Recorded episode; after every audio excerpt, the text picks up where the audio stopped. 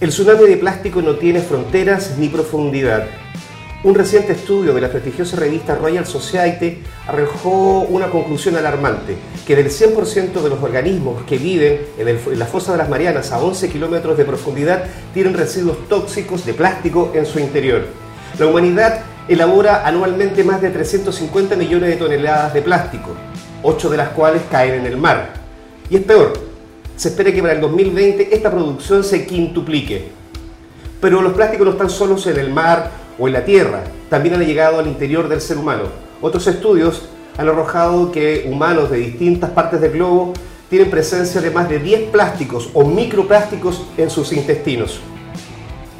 Eh, tarde o temprano, el boomerang de plástico nos iba a pegar de vuelta. Soy Héctor Cosio y este es Colapso, el podcast que llega a una sola conclusión, que se acabó el tiempo de perder el tiempo.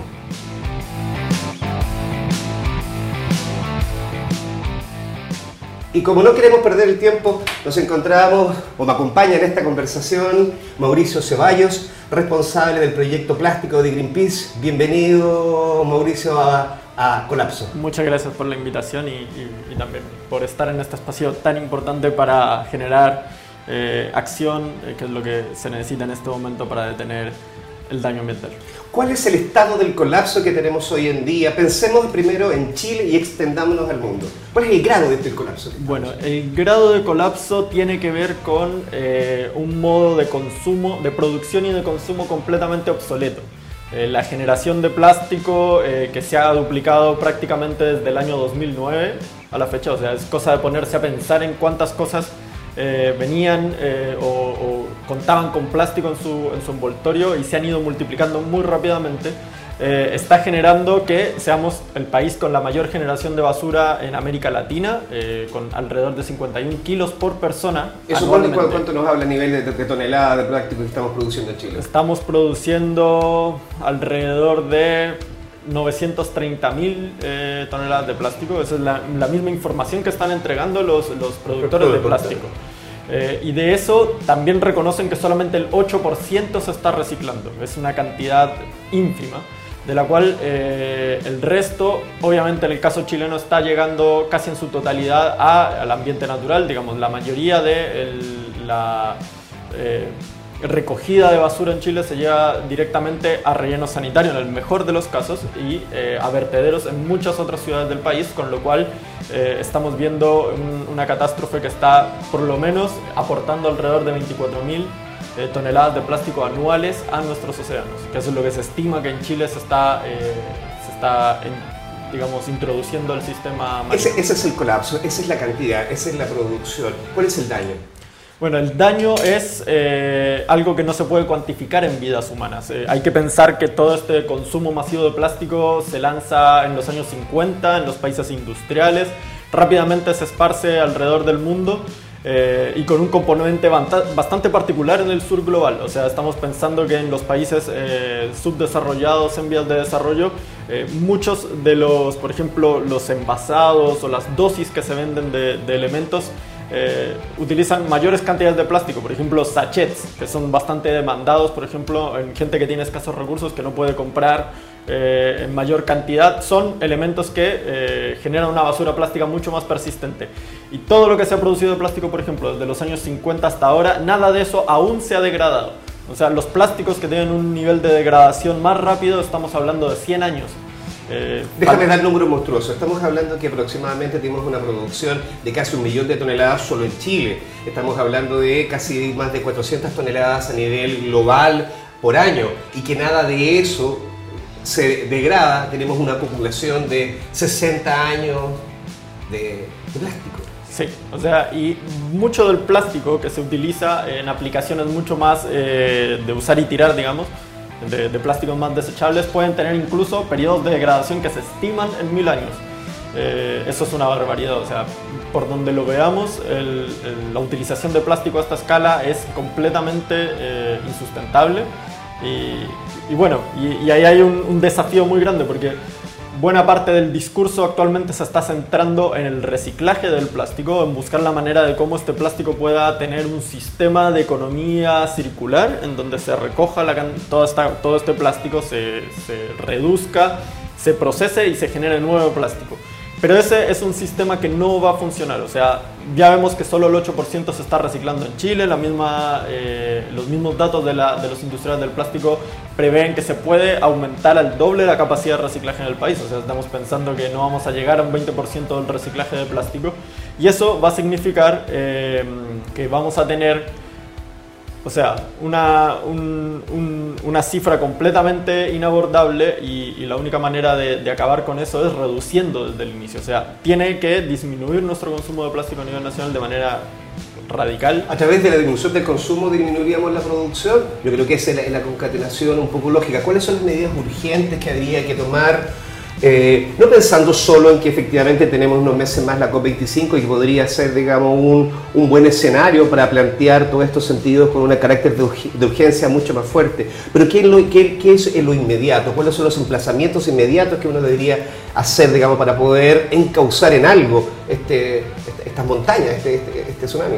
O sea, el primer paso que hay que dar es adoptar un enfoque prohibicionista respecto del plástico. No se puede pensar eh, que mediante solamente el rediseño, mediante mejores sistemas logísticos, se puede abordar el problema. O sea, hay plásticos que deben ser completamente prohibidos de su uso. Por ejemplo, el plumavit, el poliestireno expandido, es un plástico que no se puede reciclar, que no se puede degradar fácilmente, que en general tiende a disgregarse, con lo cual sus impactos eh, sobre el medio ambiente son mucho más graves ese plástico no puede seguir siendo utilizado. O sea, es, es un despropósito seguir utilizándolo para envasar alimentos, para, para no sé, eh, mm. como vasos térmicos, eh, incluso como materiales de construcción que si bien tienen un, un, tiempo de vida mucho más largo, eh, hay que pensar en qué se va a hacer después con eso. eso. Eso es algo que hay que partir.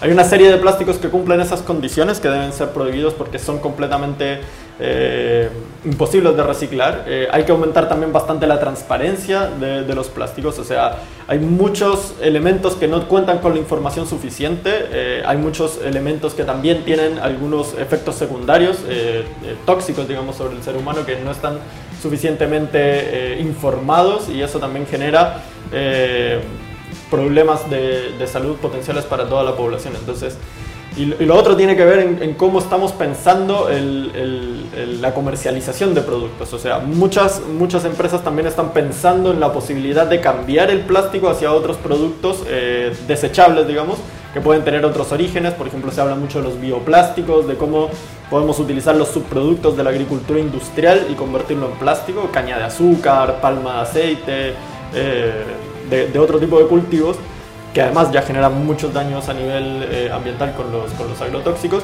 pero seguir manteniendo el mismo modelo de consumo y de producción van a generar que esas soluciones no sean, no sean una solución al problema, sino que lo agraven. O el hecho de pensar, por ejemplo, en cambiar todo a papel cuando el papel también tiene muchas, muchas implicaciones negativas. Me imagino, así que significa también seguir talando bosque, ¿no? Eh, las, las, bolsas de basura se planteó desde el comienzo de este año, digamos, del año pasado, el gobierno como la gran medida medioambiental, sacar las bolsas de plástico de los supermercados y todo eso. Hemos escuchado muchas veces que se trata, digamos, de simplemente eh, placebos, ¿no? Que, que, eso, digamos, no, no tiene un, un, impacto inmediato. Pero ¿qué, ¿qué, nivel de impacto tiene, por ejemplo, el hecho de comenzar prohibiendo eh, aquellos plásticos de solo un uso? Bueno, eso puede tener un efecto mucho más potente. El tema de las bolsas plásticas fue bastante simbólico, el hecho de que se prohíba un elemento, eh, y en ese sentido Chile en su momento dio un paso bastante adelantado a nivel internacional. Hoy en día muchos países ya están avanzando hacia eso y avanzando hacia mucho más. Chile en ese sentido se quedó estancado unos meses después de eso. Eh, y es el camino correcto, o sea, prohibir un elemento, eh, en el caso de las bolsas plásticas obviamente veías la ubicuidad y la masividad, eh, pero no es el elemento que más se encuentra, digamos. Eh, nosotros estuvimos haciendo eh, recolecciones de basura en playas y cuantificando la cantidad de plástico que se encontraba y los elementos mucho más presentes en el plástico, son, o sea, en el, en, el, océano son botellas. las botellas PET, que tienen un, un, nivel de comercialización demasiado masivo. Los PVC, me imagino. PVC no tanto porque se ha restringido afortunadamente mucho su uso doméstico, digamos, es más el uso industrial. Eh, pero mucho, por ejemplo, polipropileno, que en el caso chileno tiene un mercado bastante eh, muy variable. O sea, hay momentos en donde la demanda de polipropileno es muy alta, se recicla bien, pero hay momentos en donde no se acepta y eso genera bastantes trastornos dentro de toda la cadena de reciclaje. Hay mucho, bueno, de todo lo que son eh, bueno, los envases que te, mencionaba de poliestireno, que es un plástico muy, muy difícil de reciclar eh, y, en, y, en, su versión expandida es imposible de reciclar. Y todo, todo ese tipo de plásticos están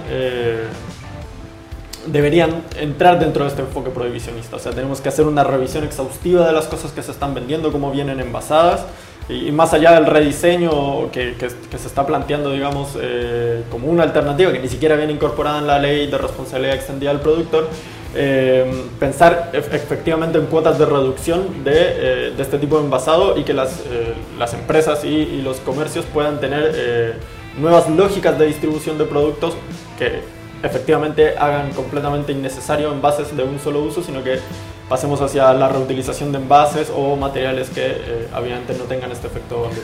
Convirtamos la ecuación en una ecuación aún más compleja, aún más, de, algún punto de vista tal vez, digamos, más dramática. Eh, ¿cuáles, ¿Cuál sería también los, las implicancias ante un escenario de cambio climático de este nivel de productos, sobre todo, digamos, de los plásticos que están en el mar? Bueno, eh, el, hecho de que la, contaminación plástica esté afectando la vida marina está generando un daño muy importante en, la salud de los océanos. Y la salud de los océanos está ampliamente eh, comprobado cuál es su rol en la captura de carbono. Eh, tener medio ambientes marinos afectados va a contribuir obviamente a que perdamos este sumidero tan valioso cuando se está pensando en, cómo podemos reducir nuestras eh, emisiones o la cantidad de carbono que hay en la atmósfera. Y además también la industria del plástico eh, parece ser eh, la solución para la industria petrolera cuando se empieza a cuestionar el rol de, de la generación, o sea, del consumo de combustibles para las emisiones o para el transporte. Eh, se prevé incluso que si se mantiene esta tendencia, el plástico eh, a mitad de siglo podría ser el principal destino de toda la producción petrolera a nivel internacional. Entonces estamos viendo también cómo toda esta generación de, de, materiales eh, de rápido consumo genera un impacto muchísimo más grande del que se piensa cuando uno está pensando en solo un envase o en algo más pequeño. O sea, la industria petrolera está avanzando obviamente hacia hacia la mayor producción de plásticos porque es una forma también de asegurar el, futuro de esta, de esta, industria que ha tenido tanto responsabilidad en el cambio climático. Y así como hemos también citado algunos otros estudios, también estudios muy recientes hablan que la presencia de plástico no, solo está en el producto, sino en todas sus fases, en toda su, toda su fase de producción se produce contaminación desde el momento que se incluso que se trasladan, se, se, boletizan, digamos, algunos elementos de plástico. Esto se requiere entonces una sesión de suma urgencia. Muchísimas gracias. Eh, Mauricio, eh, yo creo que la tarea es bastante grande y como dijimos en un comienzo, digamos, hay que tratar de empezar a dejar de perder el tiempo. Muchas gracias, Mauricio. Muchas gracias.